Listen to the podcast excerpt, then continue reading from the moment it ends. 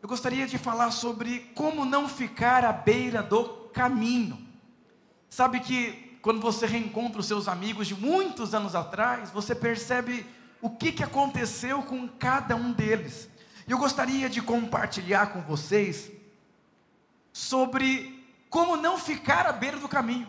Irmãos, a pior crise do ser humano é quando ele fica para trás, deixados para trás. E você não foi criado por Deus para ficar para trás.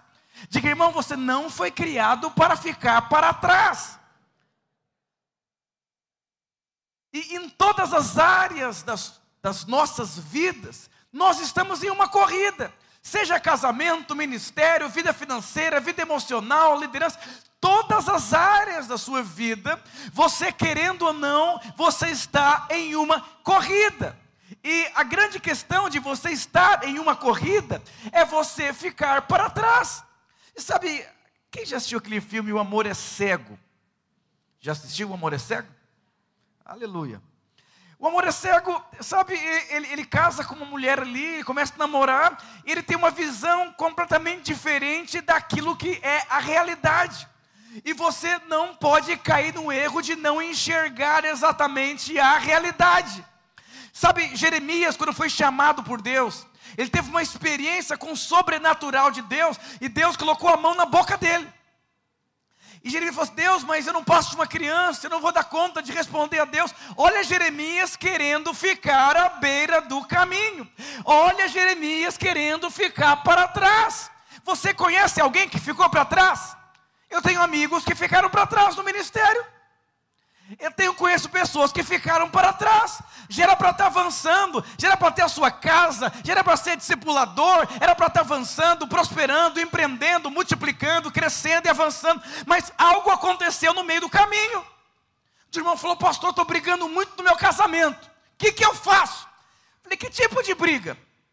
Eu falei, quanto tempo você tem de casado? Essas briguinhas bestinhas assim, é primeiro ano de casamento. Então o problema não é o que você está passando, é no tempo que você vive ainda estar passando por isso. Você nasceu para avançar, para crescer. Quando já tiver uma coceirinha gostosa no pé? E de repente a coceirinha tomou uma proporção muito grande. Por quê? Porque você permite, nada é neutro no reino espiritual. O fato de você não responder a Deus, isso não é neutro. Porque algo está acontecendo com você. Ou você está indo, ou você está voltando, mas parado, ninguém fica. Diga para o seu irmão: deixado para trás, jamais. E aí, quando Jeremias quase ficou à beira, quando você lê a palavra de Deus, você vê homens que ficaram para trás. E você vê homens e mulheres que avançaram. Olha que interessante, o jovem rico, ele ficou para trás porque ele não deu uma resposta a Deus. Ele amou, ele amou mais o dinheiro do que andar com Jesus. Você pega Saul. Saul foi um grande rei, mas qual foi o problema dele? Ele também ficou à beira do caminho porque não sabia lidar com seus conflitos emocionais. Você pega um homem chamado Demas, ele amou o mundo, e porque ele amou o mundo, ele ficou para trás. Você pega Caim, teve inveja, conflito, queria matar, matou o irmão dele, por conta disso também, ele ficou à beira do caminho. Você não foi criado para ficar à beira do caminho. E todos nós seremos testados, tentados a ficar à beira do caminho.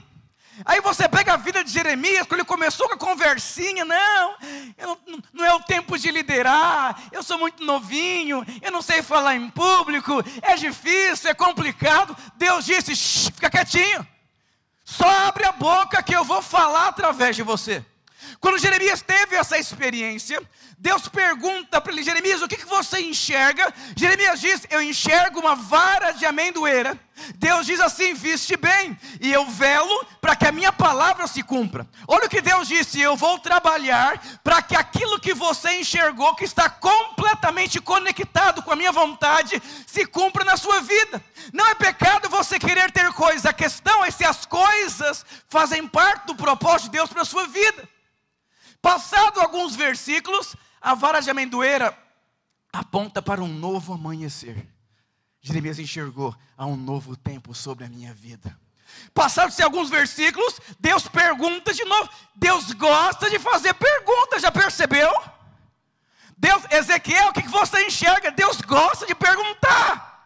E aí, Jeremias, na segunda pergunta, diz assim: Eu enxergo aqui uma panela de fogo. E novamente, ele enxergou da maneira certa. A panela de fogo aponta para uma guerra espiritual, uma realidade, uma consciência daquilo que você vai viver. Então eu enxergo o novo tempo, mas existe uma realidade. Eu enxergo a promessa, mas tem a realidade. Eu tenho o sonho do futuro, mas tem um processo. E o que leva alguém a não ficar à beira do caminho é ter essa compreensão. Diga aleluia. E é tão interessante que quando nós, você precisa ter a certeza se você está no caminho, se você ficou à beira do caminho, ou se você fugiu do caminho. Alguém já tentou dar banho num gato? Não é uma tarefa fácil, porque ele não gosta de água. E quando nós olhamos a palavra, você precisa ter parâmetros. Pastor, como que eu sei se eu estou à beira do caminho? Você está triste? Perdeu a alegria? Está perturbado? Está amargurado? Parou de sonhar? Não quer levantar da cama? É alguém que ficou à beira do caminho. A Bíblia diz, Paulo, lá em 1 Coríntios, capítulo 11, ele fala sobre a ceia. E é tão interessante que diz assim, 1 Coríntios 11, 24, não precisa projetar, vou projetar outros depois. E tendo dado graças, o partiu e disse: Isto é o meu corpo que é dado por vós. Fazei isto em memória de mim. Deus deixou um corpo, diga aleluia. Quando nós ceiamos, nós estamos lembrando da morte até que ele venha. Mas Deus deixou um corpo. Diga para o seu irmão, Deus deixou o corpo dele. Examine-se, pois, o homem a si mesmo, e assim coma do pão e beba do cálice. Presta atenção, Deus deixou um corpo.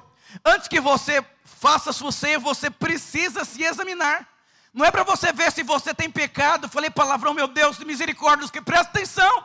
Você precisa entender a revelação do corpo em qual o Senhor deixou. Diz mais assim: Pois quem come e bebe sem discernir o corpo.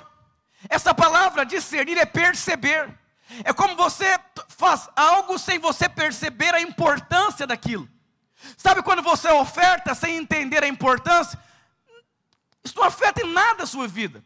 Quando você lidera sem entender a importância, olha, olha, olha Caim. Caim ele ofertou sem entender a importância da oferta. Você se casa e não entende a importância da sua esposa. Você tem filho e quando você não entende a importância, você toma problema para você. É isso aqui que Paulo está falando. E diz mais assim: Eis a razão que há muito entre vocês, fracos, doentes e poucos que dormem. Por isso que existem pessoas à beira do caminho. Sabe, esses dias eu assisti um, um podcast de um médico muito conceituado. Ele estava dizendo da importância de um homem chegar até os 50 anos de idade sem tomar remédio.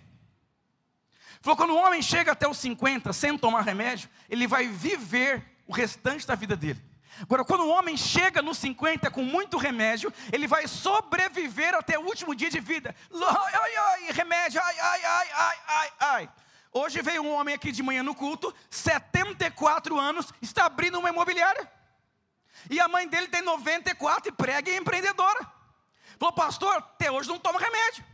E aí esse médico estava dizendo que nós temos uma farmácia dentro de nós. E se você tem uma farmácia dentro de você, você vai ter que aprender a usar essa farmácia. E Paulo está dizendo que ele deixou um corpo. Existe uma farmácia à sua disposição. Provérbio diz que o tesouro desejado está na casa do sábio, igreja. Igreja é um lugar que tudo que você precisa tem aqui. Aqui é a farmácia.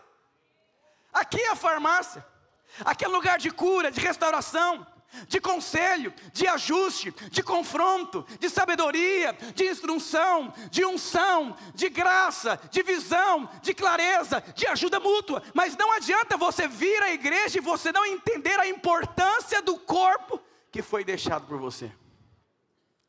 E aí, quando isso você não entende a grandeza do corpo, você vai ser uma pessoa fraca. Alguém à beira do caminho é alguém fraco, é alguém debilitado, é alguém que não tem força, é alguém que não consegue dormir à noite. Por quê? Porque ficou à beira do caminho. Diga para o seu irmão: você não vai ficar à beira do caminho.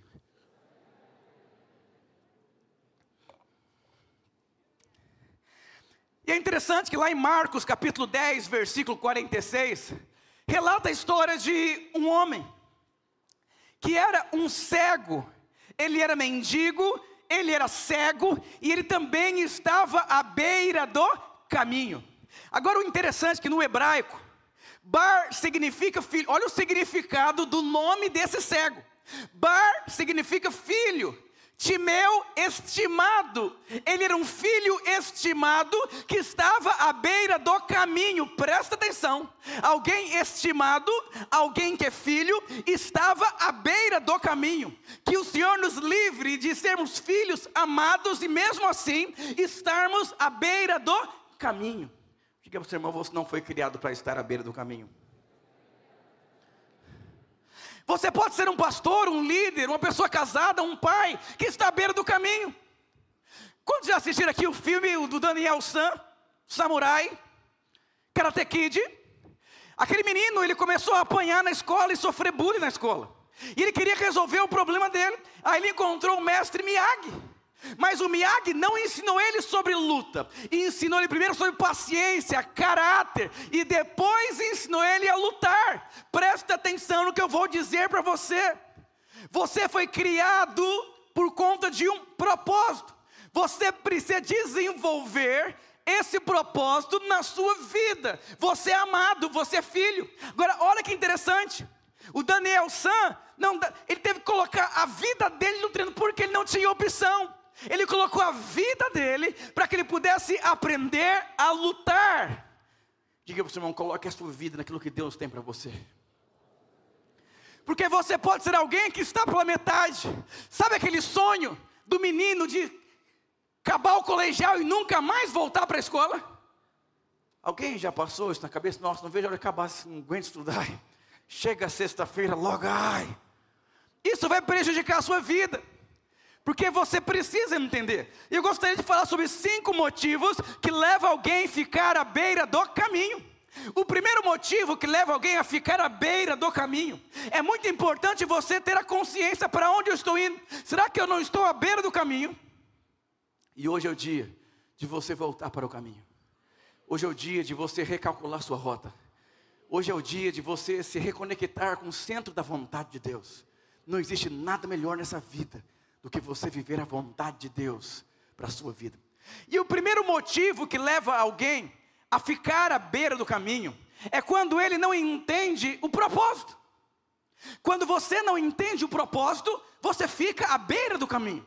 Dois casalzinhos, casaizinhos maravilhosos, eles se casam. Eles não entendem o propósito do casamento. A tendência a ser um casamento à beira do caminho. Aí ele acabou de ter um filho, ele não sabe como que lida com o menino, se bate, se converte, dá chocolate, não sei. E o menino vai crescer. E quando ele cresce, vai ter problemas sérios. Por quê? Porque foi um pai à beira do caminho, por não compreender, você fica à beira do caminho. Aí você começa, virou um discipulador, virou um líder, empreendeu. Você precisa entender. Quando Deus chamou Abraão, Abraão não entendeu completamente o propósito. Ele foi Deus disse: Abraão, sai da sua terra, da sua parentela, e sai da casa do seu pai, e vá para o lugar que eu te mostrarei. Ele levou o sobrinho e levou o pai. Ele foi alguém que deu uma resposta da forma errada. O reino de Deus, ele é espiritual.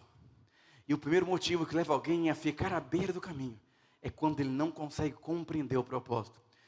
Todos aqui passam por lutas, passam por dificuldades. Você precisa entender qual é o propósito. Por isso que Deus gosta de fazer perguntas.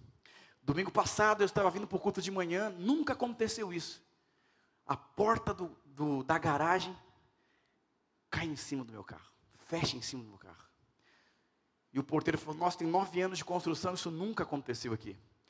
E eu falei: Deus, o que, que o Senhor quer me ensinar? Sabe, se você deseja viver uma vida sempre no centro da vontade de Deus, você precisa entender o porquê. Porque quando você entende o porquê, você é transformado. Às vezes você quer ser tão natural com aquilo que é espiritual. E quando você entende o porquê, você nunca sai do centro da vontade de Deus. Diga aleluia, glória a Deus. Por isso que você precisa renovar a sua mente continuamente. Se você faz uma faculdade e não estuda mais, você vai ficar para trás. Você precisa entender: ah, meu filho cresceu. Você vai ter que compreender como lidar com o adolescente, como lidar com o jovem, como lidar com o recém-nascido. Uma vez uma moça ligando em casa, pastor, eu estou com muito medo, meu filho não para de chorar, e eu dou o peito, ele mama muito. Depois foi descobrir que não, não saia leite. E às vezes você acha que está amamentando, mas não está sendo leite. Eu vou dizer, você precisa ter parâmetro. Você precisa entender que Deus chamou você e te deu um propósito. Existe uma forma de responder a esse propósito. Você pode ser uma pessoa natural fazendo algo espiritual. Você conhece alguém que é natural? Ele quer mandar na cabeça dele. Eu não concordo. Por que, que tem que ser assim? Mas por que que com esse irmão aqui eu não ando? Não, só fico no culto das seis horas da tarde. Mas por que, que tem que ir no culto de manhã? Mas por que, que tem que ser assim? Mas por que, que eu tenho que tratar minha mulher assim?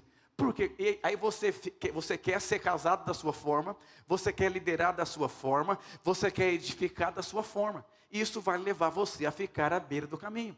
Digamos assim, a beira do caminho não é um bom lugar. O segundo motivo que leva alguém a ficar à beira do caminho é ele não pensar como Deus pensa. Nossa, pastor, será que dá para pensar como Deus pensa? Jeremias capítulo 29 relata uma profecia. Sabe, as profecias de Jeremias não eram profecias boas aos nossos olhos. E o povo foi levado cativo durante 70 anos. E Jeremias diz o seguinte: é o seguinte: vocês vão ser deportados. E durante 70 anos vocês vão ser escravizados. Mas eu vou dizer uma coisa para vocês: Deus está enviando vocês. Se casem, tenham filhos, prosperem, não parem a vida de vocês. E aí Jeremias era perseguido por conta disso. Você tem duas formas de pensar: ou você pensa como alguém enviado por Deus, ou você pensa como alguém cativo. O que, que é alguém cativo? Ele é refém. Ele é vítima. Ah, é por causa do Lula, do Bolsonaro, é o pastor, é a igreja, é o meu líder, é minha mulher, é meu filho, é meu patrão. Então, se a vontade de Deus é boa, perfeita, agradável, e tudo que Deus faz é bom, não cai nem um fio de cabelo se Deus não permitir. Se você não tiver essa mentalidade, você morre. E Lá em Salmos 137, tem como projetar 137, versículo 1 até o 4. Às margens do rio, dos rios da Babilônia, nós nos assentávamos e chorávamos, lembrando de Sião. Sabe quando a família se reúne, não tem nada para falar, só fala do passado? Ai, como era bom nos últimos natais. Olha o que a Bíblia está dizendo a gente sentava e ficava chorando, lembrando do passado. Ai, meu antigo líder, o antigo governo, o antigo pastor. Ai, eu não gosto nem de falar que eu já começo a chorar emocionado. Eu não estou alegre mais porque me colocaram aqui e eu não queria estar aqui.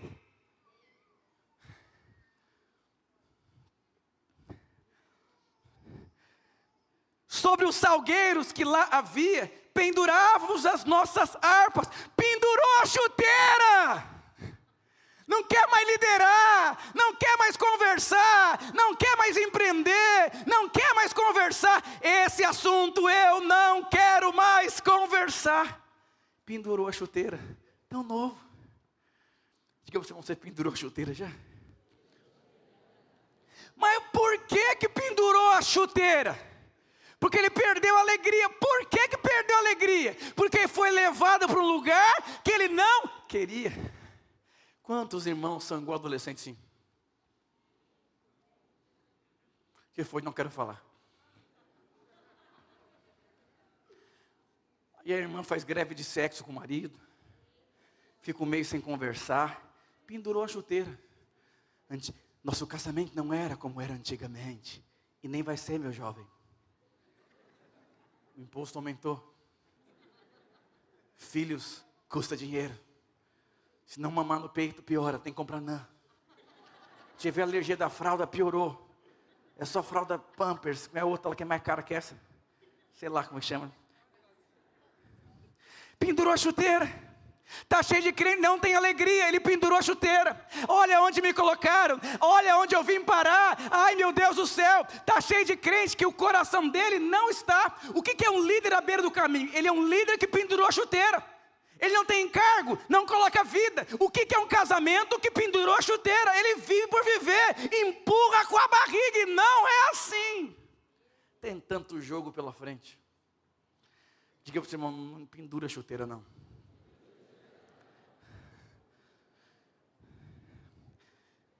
Pois aqueles que nos levaram cativos nos pediam canções, estão humilhando a gente agora, e eu que sou crente, meu, meu patrão está me humilhando, e eu que sou crente, está errado. Jesus nu numa cruz, para a humanidade inteira, foi o maior fracasso, mas para o propósito de Deus, foi o maior, maior êxito. O seu fracasso, às vezes, é o maior sucesso. Cuidado com o que os ímpios pedem e falam. Isso não pode afetar você. Porque às vezes você pode viver num lugar que só tem cobra. E vai ficar, canta aí, né, crente? Faz oração lá. Como que eu vou ser feliz, pastor, nesse ambiente? Deus te enviou para lá. O dia que a cobra te picar e o veneno não afetar você dentro, você entendeu o que é ser enviado. Nossa luta não é contra a carne e nem contra sangue, mas está cheio de crente que leva para o pessoal. O sangue até esquenta. Não entendeu nada. Nunca vai ser um crente alegre. E o diabo gosta de cutucar a onça com a vara curta. Hum, descobri. E você entra para esse joguinho. Vai colocar o versículo 4. Como, porém, haveríamos de entoar canto ao Senhor em terra estranha? Como que eu vou ser feliz nessa terra? Como que eu vou louvar Deus com esses irmãos? Olha onde eu vim parar, meu Deus do céu! Aqui é uma terra estranha, esquisita, endemoniada. Como que eu vou ser feliz aqui? Já viu o brasileiro que sonha em morar nos Estados Unidos? Aí ele chega lá, quer mudar os Estados Unidos, porque ele não é feliz. Ele queria que os Estados Unidos fosse o Brasil, com ele morando lá. Você foi transportado do império das trevas para o reino do Filho do seu amor. Então você tem que aprender como se vive aqui, que é o primeiro motivo, compreender o propósito. E aqui em Jeremias, capítulo 29, não precisa projetar. Versículo 1, 4, 5, 6 e 7. Eu vou ler somente alguns aqui. Assim diz o Senhor dos Exércitos, ó Deus de Israel, a todos os do cativeiro, os quais fiz transportar de Jerusalém para a Babilônia. Deus estava cuidando deles do transporte, sendo levado para o cativeiro. José caiu numa cisterna, foi vendido como escravo, voltou para a cadeia e o Senhor era com ele. A questão não é o lugar que você está, é quem está com você. Ele é contigo, onde você estiver. Essa é a coisa mais importante. Diz mais assim: edificai casas plantai jardins e comei o seu fruto. Em outras palavras, vai ser feliz, meu irmão. Vai plantar, vai ser feliz na terra estranha. Diga para o irmão, seja feliz. Ah, eu estou com os problemas, só uns, estou alguns, mas alguns para você também. Olha o rio, o rio está fluindo. De repente, ele encontra galhos, ele encontra pedras, para ele é normal, porque faz parte do processo desviar os obstáculos, sem afetar o seu propósito. Olha o que diz: tomai mulheres, gerai filhos e filhas. Pastor, nem quero ter mais filho nessa geração. O mundo está acabando. Eu vou dizer uma coisa: seja feliz, tenha filho, vai comer uma excelente picanha, mas não come todo dia não. Não come todo dia que mata. Escolhe um dia, me chama nesse dia. Mas não me vem com qualquer picanha, não. Picanha argentina. A nobre, nobreza. Nobreza. Então, aqui vai ser feliz. E procurai a paz da cidade, para onde eu vos fiz transportar em cativeiro. Olha, olha, olha o que a Bíblia está dizendo, vai procurar paz, pelo amor de Deus, fica perturbando com um videozinho atormentando a vida dos outros, lá vai matar, pegou, roubou, destruiu, acaba. Para! Vai viver em paz, vai ouvir o Evangelho de Deus, Ele te ama, Ele te perdoa, já não há mais condenação. Eu e minha casa serviremos ao Senhor. Seja feliz. Agora tem irmão que só reclama. Pelo amor de Deus. Aí chega na célula, como foi a semana? Eu quero falar. O diabo me visitou. Eu fui para o hospital. Eu tomei soro. Eu bati o carro. Você acabou com a célula. Quando eu era líder, eu pedi, irmã, faz um favor. Quando eu perguntar como foi a semana, não fala. Porque toda semana você vai para o hospital. Ai, está com uma dor aqui, pelo amor de Deus. Seja feliz. Diga aleluia crente nasceu para ser feliz. Você é amado, aleluia.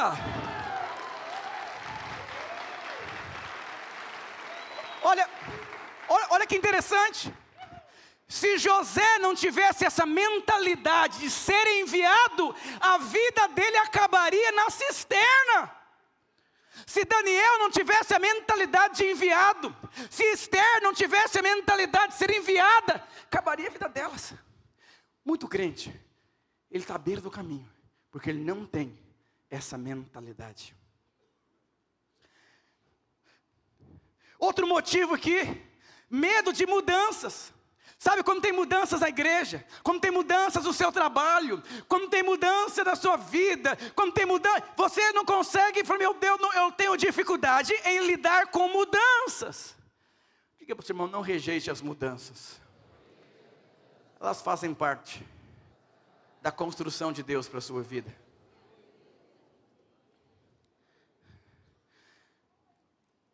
Todos os dias nós temos a oportunidade de enfrentarmos desafios.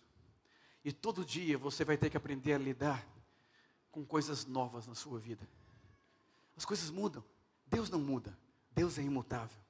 Os princípios de Deus, eles não mudam. Mas nós vivemos num mundo, num mundo que constantemente está em mudança. Esses dias atendendo o irmão, falou, pastor, eu fiquei seis meses sem estudar, eu estou em estado de choque. Eu vou dizer, você nasceu para crescer, para avançar. E você vai ter que aprender a lidar com tantas mudanças. Quantos irmãos tão preciosos. Quando tem mudança na rede, ele fica mal, ele não concorda. Casamento, está tudo direitinho. De repente vem uma tribulação no casamento, ele não conseguiu entender aquela coisa toda, deu ruim. Aí eu, todas as áreas da sua vida vão acontecer mudanças contínuas. E você vai ter que aprender a enfrentá-las a lidar com elas. Eu lembro quando eu era obreiro de jovens, de repente eu virei pastor de uma igreja. E meus dois primeiros discipulados como pastor de adultos eram dois casais que queriam terminar o casamento. Eu fiquei seis horas na casa de um. E, e quando a minha, mulher, minha esposa falou assim, irmã, tem que ser submissa. Ela falou, sai da minha casa. Tipo assim, eu não sei como que lida com. Não sei. Eu falei, o que, que eu faço aqui agora? Onde que aperto o botão? Será que vai explodir? Aí eu comecei os, as pregações para os adultos, e um pastor falou assim: toma muito cuidado com a maneira que você prega, você é muito indignado. E as pessoas não gostam muito disso, elas ficam ofendidas. Prega mais tranquilozinho assim, ó. Se você quer ser exitoso. Aí, meu primeiro culto. Eu, o pessoal, uma expectativa, vamos ganhar uma cachoeirinha. Cara. E eu pregando assim, a paz do Senhor, irmãos. Abra sua Bíblia em 1 Coríntios, capítulo 3. E eu fui indo. E, e, ambiente assim, ó. Acabou o culto, irmão falou, pastor, estou tão triste. Esperava mais. Outro falou, pastor, você está doente. Eu falei, o que, que foi? O que, que eu fiz? Falou, pastor, a gente seguia você, te acompanhar, vamos ganhar o mundo, vamos fazer história e tudo. A gente quer um pastor assim. Eu falei, aleluia. É isso que eu queria ouvir. Solta o pitbull agora, aleluia. Próximo domingo, aleluia. Aí, falou assim: não, não vai ter visitante na igreja, porque tem que andar 30 minutos do terminal até a Tito. Eu falei, então vai ter. Se tá, não vai ter, então vai ter. E aí Deus começou a mover, mover, mover, mover. Por quê? Mudanças. Diga para você, aprenda a lidar com mudanças. Ai, eu sou tímido, enfrenta a timidez, não sei falar em público, tem um troço, mas pega o microfone. Morre, mas. Olha que interessante. O homem que subiu no Everest, antes do homem subir no Everest, disseram para ele o seguinte: se você subir, você morre. Ele disse, mas tem um pequeno problema. Se eu não subir, eu vou morrer. Em outras palavras, eu fui criado para subir. E se eu não, não responder aquilo que eu fui criado, eu vou morrer em vida. Eu vou dizer, você foi criado para dar certo. Mas tem muitos desafios. Eu quero dizer, você não vai morrer com os desafios. Porque Deus, Ele supre você em todos os desafios. E o último, último motivo que leva alguém a ficar à beira do caminho é quando ele não entende a posição dele, a identidade dele, quem eu sou. Romanos capítulo 8, versículo 1 diz que agora já não há mais condenação para aqueles que estão em Cristo Jesus. Pastor, o que isso significa? Que nesses quatro pontos que eu ministrei, eu vou dizer: você vai falhar, você vai errar, você vai pisar no caqui, você vai se decepcionar, e talvez você não consiga nem se perdoar.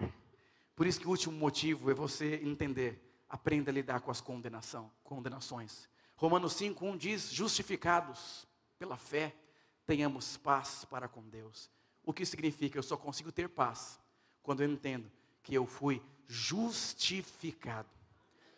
O Senhor se fez pecado no meu lugar. Ele se fez pobre para que eu pudesse enriquecer eu me tornei um com Ele, eu estou amalgamado nele, eu sou perdoado, eu sou amado, eu sou justificado. Eu vou dizer, crente feliz é crente que tem revelação que é amado, que é perdoado, levanta, sacode a poeira e passa por cima. Deus é perfeito em tudo o que Ele faz. Lá em Marcos capítulo 10, como eu comecei a pregação, falando sobre Bartimeu, a Bíblia diz que havia uma grande multidão ele começou a gritar: Jesus, filho de Davi, tem misericórdia de mim. Um cego de nascença, que enxergou o milagre. Por isso teve a atitude que ele teve. Uma grande multidão, os olhos, era impossível ele enxergar humanamente, para que ele pudesse chegar até Jesus. Mas eu presto atenção no que eu vou dizer para você. Ele enxergou dentro dele o milagre. E sabe o que, ele fez? A Bíblia diz que aquele cego, ele tinha uma capa. E essa capa era o meio de trabalho dele, onde ele pedia esmola. A Bíblia diz, lançando-se a capa, foi ter com Jesus. Sabe o que significa? Ele abriu mão da vida que ele vivia para viver uma nova vida. O que leva muitas pessoas a ficar à beira do caminho. Elas não conseguem viver a nova vida. Ai, o meu jeitinho assim, nasci assim, vou viver assim, vou morrer assim, na mesma praça, no mesmo banco, meio jeitinho. E aquela coisinha assim. Os anos se passam, as pessoas crescem, e o irmãozinho está lá no mesmo jeitinho. Lembra do Carlos Alberto da Praça Nossa? Na mesma praça, do mesmo banco. Mesmo jeitinho. Por quê? Não aprendeu a lidar com mudança. Você precisa entender o tanto que você é amado. Vou chamar os irmãos do louvor. É tão bom quando você compreende que você é filho. Presta atenção aqui. Shhh, você vai errar. Você vai tropeçar. E você vai cair. Nesse dia que você tropeçar, que você errar e que você cair, shhh, preste atenção aqui. Nesse dia, nunca se esqueça você está aprendendo a andar. E ninguém nasce andando. Nós desenvolvemos. Imagine que você tem o seu filhinho pequenininho que está aprendendo a andar. E você fala, filhinho, vem, vem. E aí você fica esperando ele. Aquela criancinha, ela começa a andar. Mas tem um pequeno problema. Ela cai no meio do caminho. Você vai ficar nervoso com seu filho? Por quê? Ele está aprendendo. Fala, filho, levanta, Na próxima você consegue. Querido, você tem um pai de amor. Quando você cair, ele não se entristece. Sabe por quê? Você está tentando. O apóstolo Pedro, uma tempestade muito grande, ele nunca tinha lidado com aquela situação. Presta atenção no que eu vou dizer para você. Você que é casado, você vai lidar com situações às vezes assim muito difíceis na sua vida. Um dia você acordou, parece que o céu ficou preto. Eu nunca lidei com isso. Às vezes você recebeu uma ligação, meu Deus, que ligação que é essa? São situações que aparecem. Pedro, ele estava, acordou e nunca imaginou na vida dele que ele viveria uma grande tempestade. Ele nunca tinha andado sobre o mar. De repente, ele começa a andar sobre o mar. Mas tem um pequeno problema. Pedro, ele percebeu que tinha um vento contrário. Nessa hora, ele afundou. Jesus vai e salva ele. Presta atenção. Não olhe para os ventos contrários.